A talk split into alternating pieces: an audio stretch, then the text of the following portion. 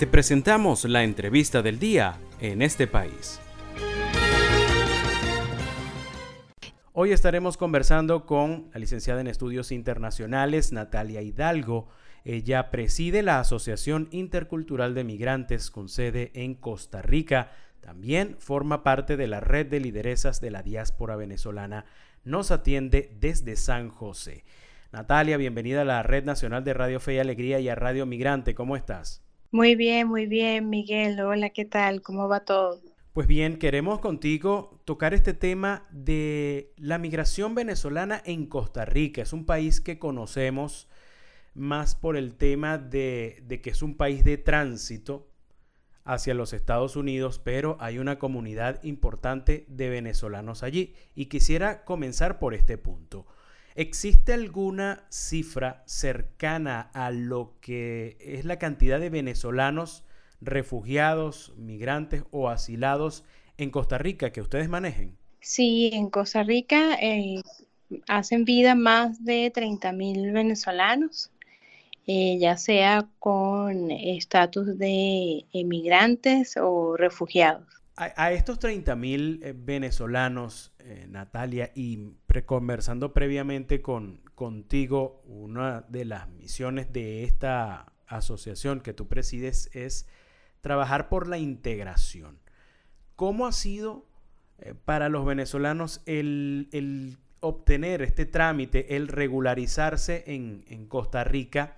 ¿Y cómo, ¿Y cómo opinas tú, cómo calificas que ha sido esta etapa de, integración de los venezolanos allí? Bueno, en los últimos seis, siete años han sido muy importantes para la comunidad venezolana y en general extranjera en Costa Rica porque han habido avances en las posibilidades de regularización migratoria de eh, los migrantes y y pues las personas que vienen con intención de eh, solicitar refugio, que em, pues es una de las opciones que em, existen en Costa Rica. Y efectivamente, Costa Rica, aún siendo un país relativamente pequeño, ha avanzado en dar respuesta a las solicitudes que se van recibiendo. Eh, ciertamente es un proceso largo desde el momento en que la persona, el, venezolano, hace su eh, primera llamada a migración o su primer contacto con la Dirección de Migración de Costa Rica. Eh, ahora bien, es un proceso que poco a poco permite obtener mm, un primer nivel de eh, regularización migratoria y bien sea para obtener mm, el permiso laboral o el estatus que decida la persona de las diferentes categorías migratorias que, están disponibles en Costa Rica. Natalia, recientemente hablábamos con, con Natasha Duque, ella eh, también forma parte de la red de lideresas de la diáspora, ella nos contaba sobre lo que han identificado en cuanto al perfil del, migrante venezolano en Colombia, ¿no? Ella decía que, eh, el grado de vulnerabilidad dependía de, la oleada en que, en que llegaba a ese país. Una primera oleada que llegó con más oportunidades, quizás con, con mayor planificación, llegaba con un trabajo a un lugar donde, donde podía estar sin embargo, en los últimos años eh, se ha identificado que llegan con un grado de vulnerabilidad mucho mayor, con mucho mayor incertidumbre. Es el caso de Costa Rica. Cuéntanos un poco sobre el panorama de, lo que, cómo están llegando los venezolanos a Costa Rica. Así es, efectivamente, eh, como bien indica la, compañera Natasha, los migrantes, eh, especialmente en el caso que que nos ocupa, que son los venezolanos, pues llegan cada vez más con un grado de vulnerabilidad mayor. Eh, vemos que hay una generación que ha tenido dificultades para acceder a buenas oportunidades educativas, a servicios de salud También tenemos personas de la tercera edad que no pudieron acceder a los servicios de salud necesarios en, en Venezuela y eso hace que efectivamente pues su calidad de vida en estos años se ha habido eh, afectada en mayor medida y pues eso hace que también el proceso migratorio, que es un, mm, pues un proceso que puede ser muy costoso, em, que lleva tiempo, que requiere paciencia, pues se dificulta mucho para, para los migrantes que vienen llegando a Costa Rica y a los distintos países de América Latina. Es, el, es el mismo caso para Costa Rica. Estamos conversando con la internacionalista Natalia Hidalgo. Ella preside la Asociación Intercultural de Migrantes en Costa Rica. También forma parte de la red de lideresas de la diáspora venezolana. Natalia, en cuanto, ¿cómo calificas la, las políticas públicas de Costa Rica para, para acoger a estos migrantes que llegan? Quizás muchos eh, llegarán a, este país en busca de oportunidades de empleo que, en Venezuela no han tenido, o también llegarán buscando la salud que acá se les niega o que es muy costosa.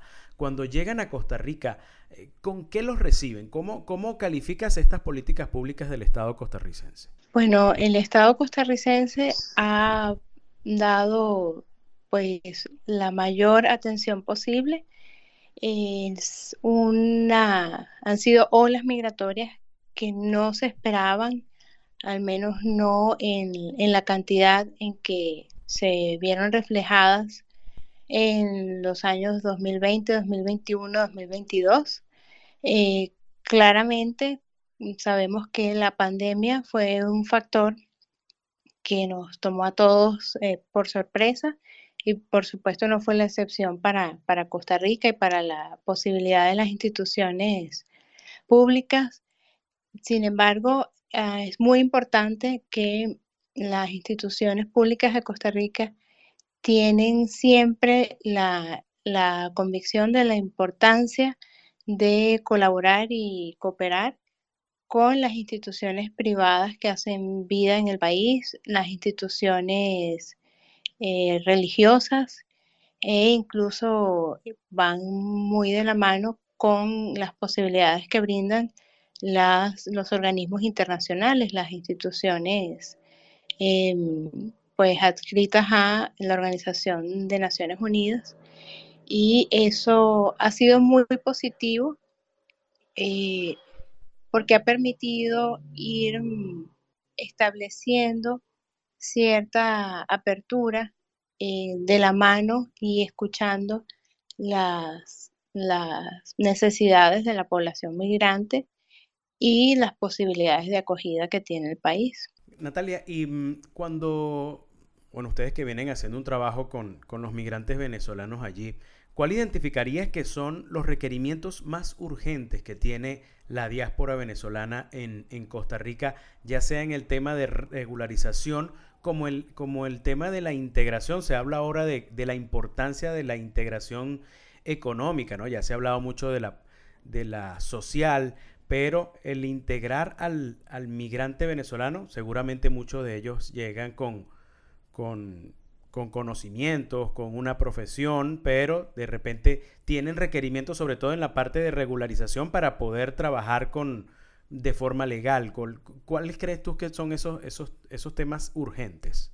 Sí, un punto importante es que para nosotros la integración es un proceso global, integral, como bien la palabra lo indica, donde para estar plenamente integrados requerimos pues tener las bases completas, ¿verdad? En primer lugar, Em, pues la regularización legal para obtener un estatus definido en el país es muy importante. Se han hecho unos esfuerzos extraordinarios por parte de, las instituciones costarricenses. Em, sin embargo, sigue siendo eh, pues un punto que mm, es siempre prioridad para las personas migrantes, eh, para las personas solicitantes de refugio. eh, tomando en cuenta que pues nuestro país, aun cuando hay ha habido cierto nivel de crecimiento económico en ciertos sectores de Venezuela, aún sigue siendo un país con muchas vulnerabilidades, donde eh, pues no sería fácil para los migrantes que hacen vida en Costa Rica y fuera de Venezuela eh, simplemente volver a su país, ¿verdad?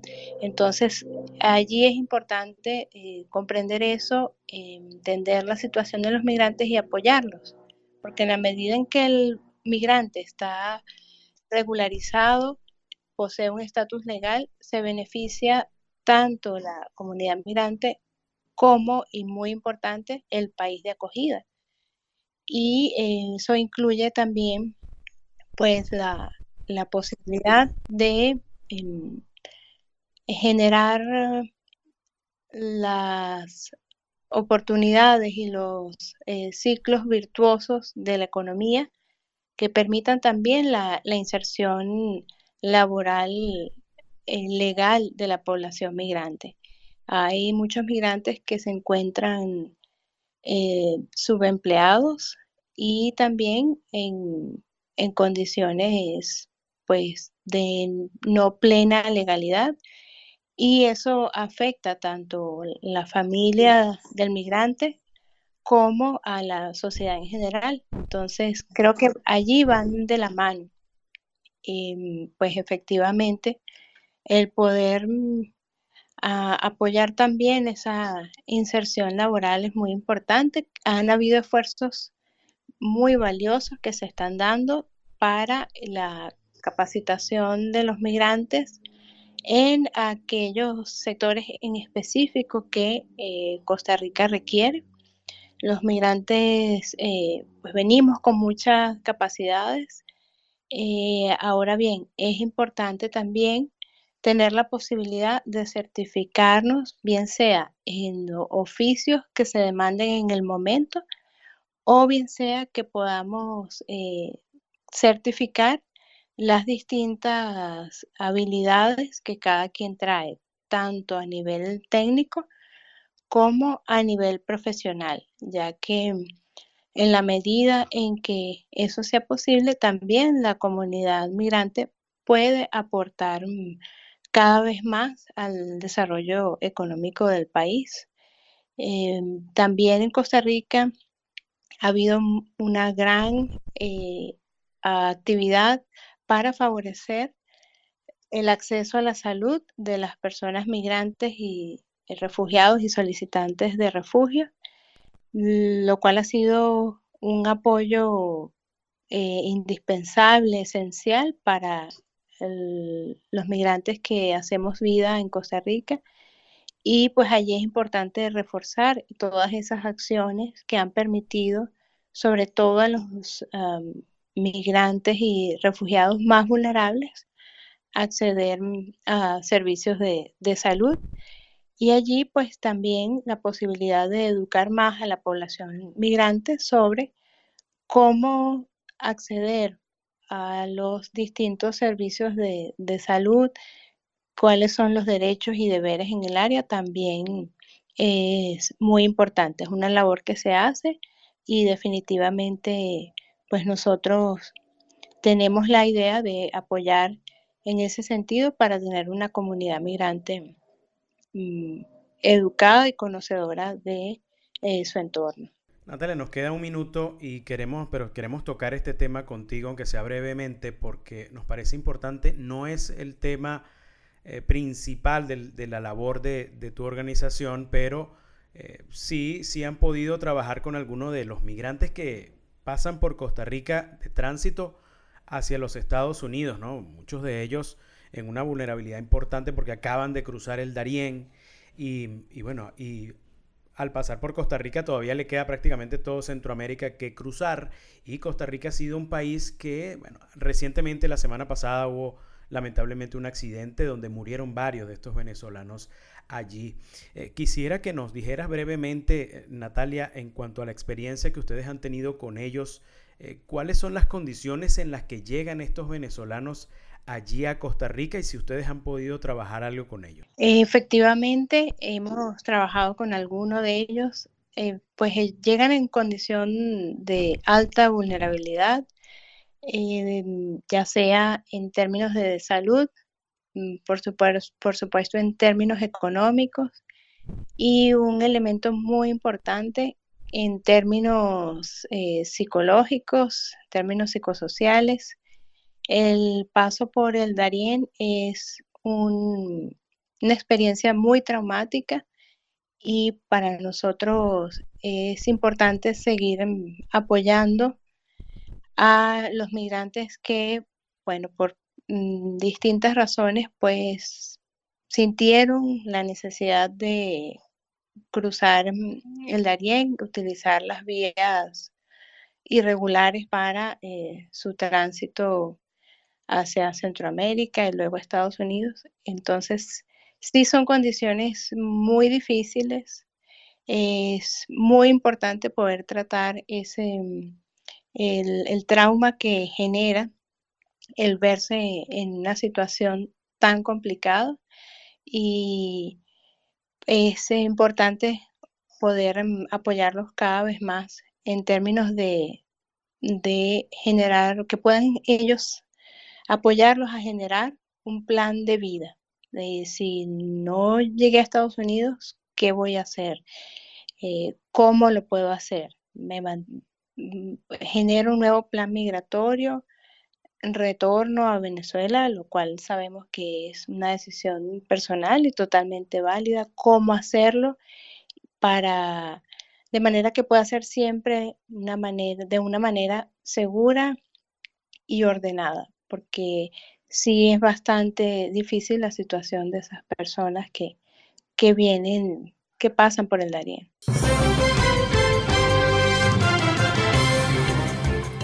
Esto fue la entrevista del día en este país. Para conocer más el programa, síguenos en nuestras cuentas en redes sociales. Estamos en Twitter e Instagram como arroba en este país radio y visita nuestra página web info.